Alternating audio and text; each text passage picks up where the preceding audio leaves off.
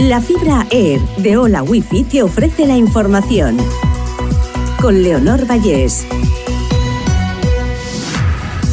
Repasamos la última hora de este viernes 23 de junio. Los cinco pasajeros del sumergible Titan murieron por la implosión de la nave a causa de la presión externa. El operativo continuará para localizar y recuperar los cuerpos, además de determinar las circunstancias que condujeron al siniestro. Amnistía Internacional eleva a 37 muertes y 76 desapariciones el número de víctimas en el salto a la valla de Melilla. La organización acusa a España y Marruecos de no haber llevado a cabo una investigación efectiva e independiente en la víspera del primer aniversario de la tragedia. La economía española crece un 0,6% en el primer trimestre y recupera el nivel prepandemia. El Instituto Nacional de Estadística revisa una décima al alza el avance del PIB de inicios de 2023 y el de los últimos tres meses de 2022.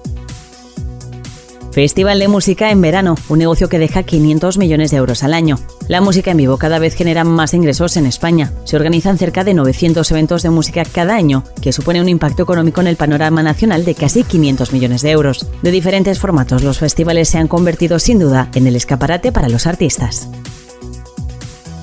Una masa de aire africano pone en alerta roja por fuerte calor a 15 municipios valencianos. La Agencia Estatal de Meteorología prevé que el episodio de altas temperaturas seguirá hasta mediados de la próxima semana.